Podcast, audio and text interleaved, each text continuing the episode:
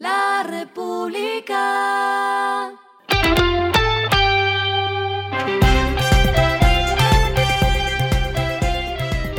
Al final de la jornada, esto es lo que debes saber sobre el comportamiento de los negocios, las finanzas y la economía.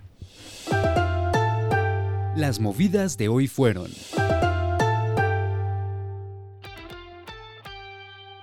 El nombre de Alfonso Ávila dice mucho entre empresarios y en el sector aeronáutico.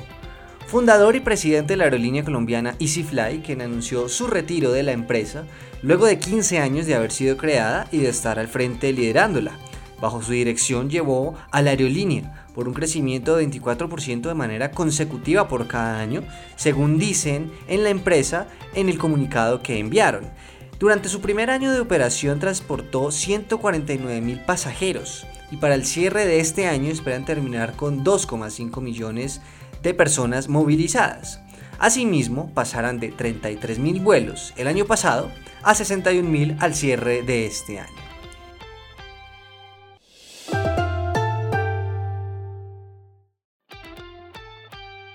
Ahora paso a una mezcla entre tecnología y farmacias. Algo curioso porque precisamente Audifarma, que implementará la identificación biométrica, lo hará para evitar suplantación de usuarios, tal como pasa en aeropuertos como El Dorado, por ejemplo. Por medio de las nuevas herramientas, los usuarios de Audifarma y sus familiares, autorizados por ellos, claro, podrán acceder a los diferentes servicios tras completar una serie de verificaciones, como si usted estuviera pasando por algún pasillo de aeropuerto. Así se asegurarán de ser más eficientes en la entrega de medicamentos, por mencionar un caso. Lo que está pasando con su dinero.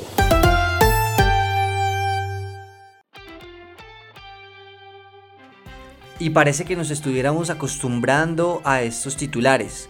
El dólar continúa subiendo y ante un panorama que parece nadie puede controlar, las economías se siguen contrayendo al vaivén de la divisa.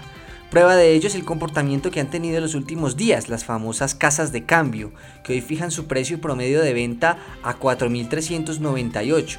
Este lunes, el dólar, por ejemplo, abrió en 4.491, avanzando muy fuerte desde los 4.388 en los que empezó la tasa del día.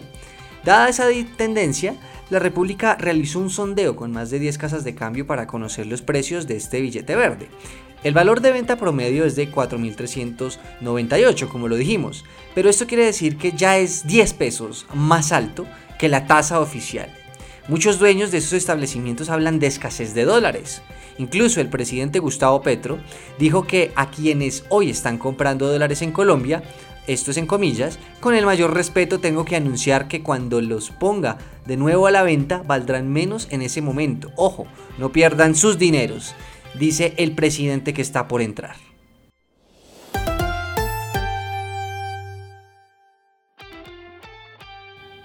Y los indicadores que debe tener en cuenta.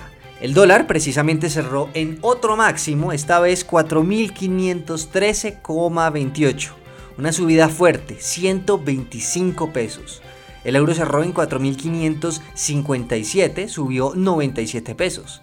El petróleo volvió a los 106 dólares por barril de Brent.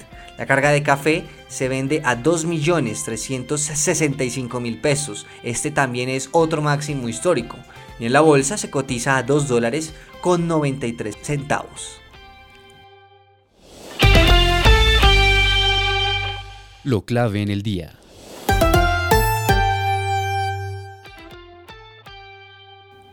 Un juzgado en Bogotá, puntualmente el juzgado 43 del circuito de la ciudad, ordenó la prohibición de los modelos iPhone y iPad que manejan la tecnología 5G dada a una disputa por patentes entre Apple y Ericsson que empezó debido a que fracasaron las negociaciones sobre la renovación de un contrato de licencia de 7 años que se firmó por primera vez en 2015, es decir, es algo que viene de atrás y por lo cual ambas empresas se han demandado mutuamente en Estados Unidos. Así que en Colombia el tribunal encontró que Apple infringía una patente esencial para desarrollar esa tecnología 5G y otorgada a Ericsson en el 2009 y ahora válida hasta diciembre de 2037. Esta determinación se hizo en abril y ordenó a Apple Colombia que debe obedecer la medida cautelar, aunque la empresa de la manzana ya está peleando, por supuesto, en esa decisión, porque son varios modelos los que están en circulación y naturalmente los que están próximos a llegar. A esta hora en el mundo. Varios titulares. Comienzo por la Casa Blanca, que prevé que la lectura de inflación de junio sea altamente elevada. Es decir, el propio gobierno de los Estados Unidos ya habla de que el costo de vida seguirá aumentando, pero a un ritmo mucho más fuerte de lo previsto. En negocios, los abogados de Twitter califican la rescisión del acuerdo de Musk como inválida, errónea, Recordemos esto porque el viernes pasado el millonario Elon Musk dijo que no iba más con la compra de la red social.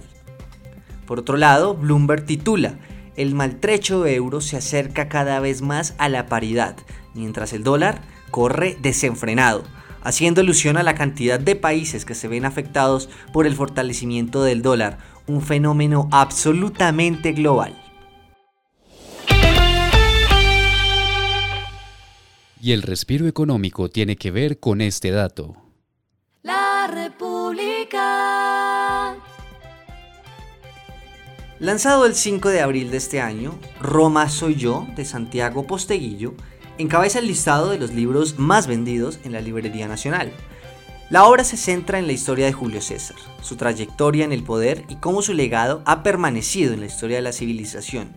Un texto que tiene ya un precio de 85 mil pesos pero ¿cuáles otros son los que se están moviendo y cuánto valen?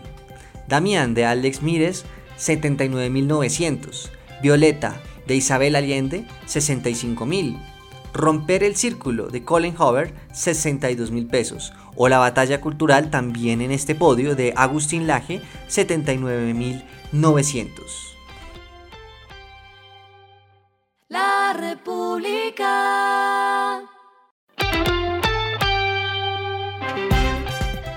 Y finalizamos con el editorial de mañana. Nada fácil, con inflación al 10% y dólar a 4.500 pesos. Desde hace casi un mes el dólar está más caro que nunca. Se acentúa la devaluación del peso y la inflación no cede, al tiempo que el marco fiscal pide ajustes en pleno cambio de gobierno. Esto fue regresando a casa con Joaquín López.